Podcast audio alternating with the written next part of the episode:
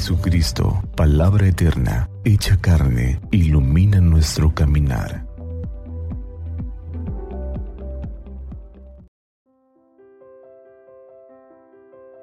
...16 de junio... ...miércoles de la semana 11 del tiempo ordinario... ...del Santo Evangelio según San Mateo... ...en aquel tiempo Jesús dijo a sus discípulos... Tengan cuidado de no practicar sus obras de piedad delante de los hombres para que los vean.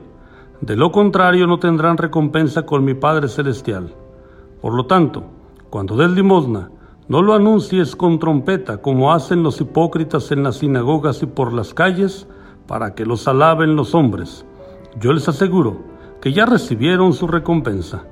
En cambio, cuando tú des limosna, que no sepa tu mano izquierda lo que hace la derecha, para que tu limosna quede en secreto y tu Padre, que ve lo secreto, te recompensará.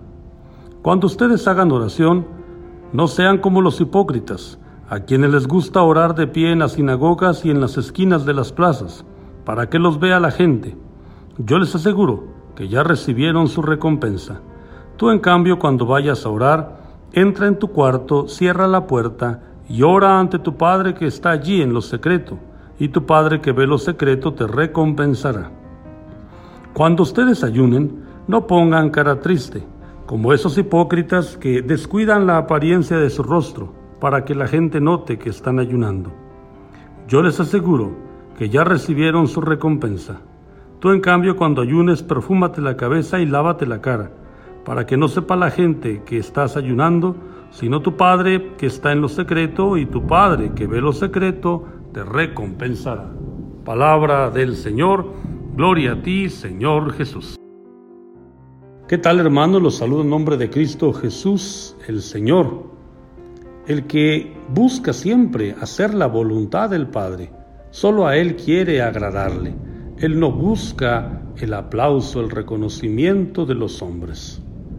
Y en este día el Señor Jesús nos invita a nosotros como discípulos a actuar sin segundas intenciones. Las obras de piedad, estas obras que pueden traducirse, como Él nos lo dice hoy, en la limosna, en la oración o en el ayuno, han de hacerse movidos por un firme convencimiento de agradar a Dios. Jesús no dice que no seamos hombres piadosos no dice que eso está mal.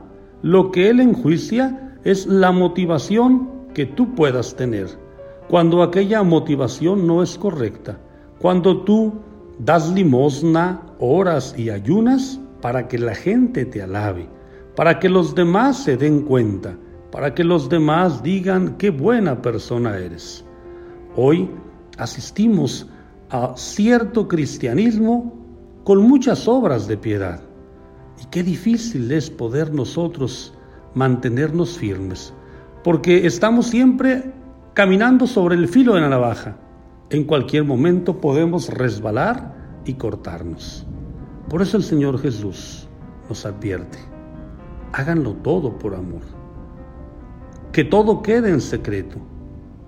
Claro que tendrá recompensa, pero es tu Padre Celestial el que ve lo profundo de tu corazón, el que conoce tus intenciones, el que te dará la recompensa merecida. Que el Señor pues nos conceda a cada uno de nosotros ir detrás de Él, ir con alegría, dar testimonio de hombres llenos de fe, de una piedad que se traduce en servicio, en entrega, en generosidad. Que en todo busquemos agradar a Dios. Que no hagamos nada por el reconocimiento personal. Que el Señor nos libre de ese egocentrismo, de ese deseo de vanagloria, de estar en la alfombra roja. Que el Señor nos ayude a seguirlo solo a Él.